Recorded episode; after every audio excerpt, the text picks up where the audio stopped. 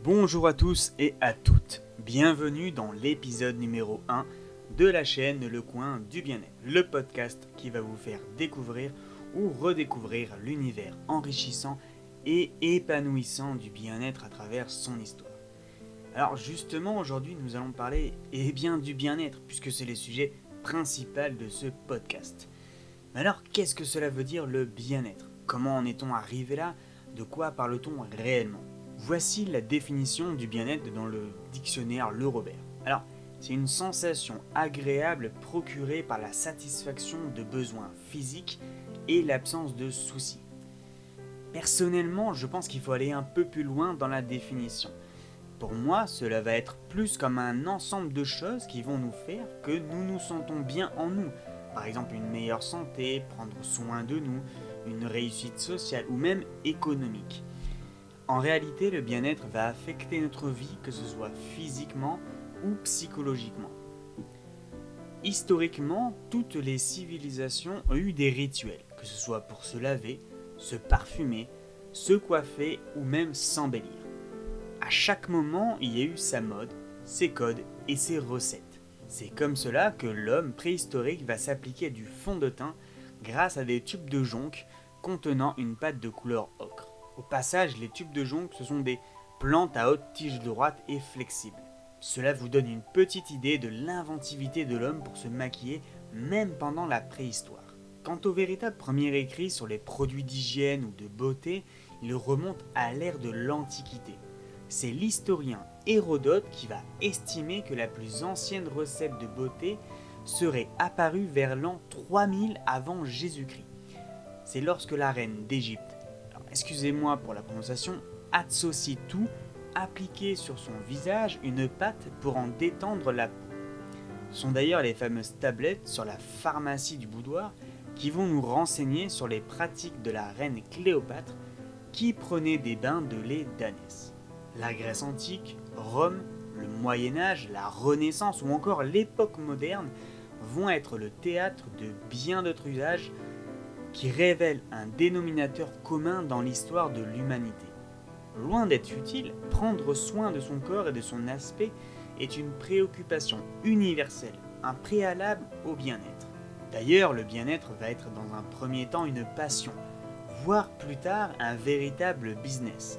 C'est à cela que le métier de naturopathe, herboristerie, ostéopathe, botaniste ou même eh bien coach en bien-être vont commencer à exister. L'un de ces métiers est d'ailleurs très ancien. Je parle évidemment du botaniste, puisque le tout premier à en faire son métier n'est autre que Dioscoride. Cet homme est un médecin et botaniste grec qui va créer le tout premier traité de matière médicale avec l'utilisation médicinale de plus de 800 substances. La plupart de ces substances sont végétaux. Alors, je n'en dis pas plus sur l'histoire de cet homme puisqu'on va en parler bien plus longuement lors du prochain épisode. Pour conclure, on voit bien que tous ces métiers vont avoir pour unique vocation à permettre aux autres de s'épanouir, que ce soit physiquement ou même psychologiquement. On voit bien qu'au fil du temps, le bien-être a évolué. Aujourd'hui, avec l'ère d'Internet, on peut distinguer notamment sur les réseaux sociaux et, et notamment YouTube qu'un nouveau format va apparaître et prospérer. Alors que beaucoup de gens pratiquent la méditation, le yoga pour se détendre, d'autres vont aller chercher la détente vers des vidéos telles que l'ASMR. Le sigle ASMR veut dire, alors je m'excuse encore pour mon anglais, Autonomous Sensory Méridien Response, qui veut dire en français réponse autonome sensorielle et culminante faire simple, la personne va déclencher des sons, cela peut être un chuchotement, mouvement délicatement des mains, taper avec ses doigts sur des objets. Et ces sons vont déclencher des picotements au niveau du sommet du crâne et va faire rentrer la personne dans un état de détente. Alors, d'après ce que je sais, cela ne marche pas pour tout le monde. Cela reste comme de l'hypnose, vous pouvez ne pas être réceptif à cela.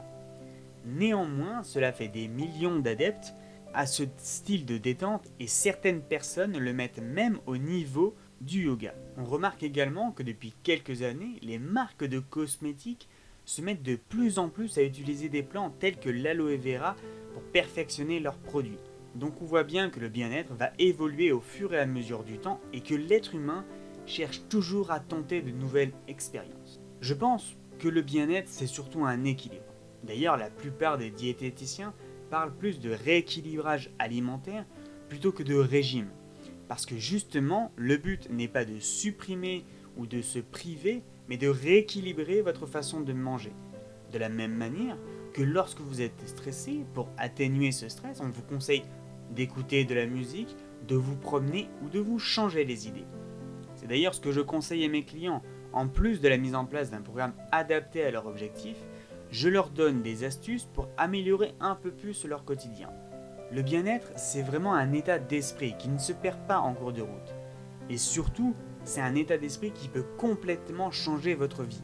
Petite parenthèse à tout cela, je vais en profiter d'ailleurs pour vous demander à vous qui m'écoutez ce que vous en pensez en commentaire. Donnez-moi votre avis sur le bien-être, votre définition. Est-ce que pour vous c'est plus un, placebo ou cela est-il un véritable impact selon vous? Je prends d'ailleurs souvent mon cas personnel pour parler du bien-être. Cela fait maintenant quelques années que je faisais des insomnies assez régulièrement, une à deux fois par mois. Alors, j'utilise bien évidemment le programme que je propose à mes clients.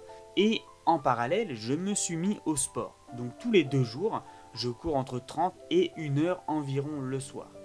Cela me permet de relâcher la pression et de me détendre. Et mes insomnies se sont petit à petit atténuées. Maintenant, je dois faire une insomnie toutes les 6 mois.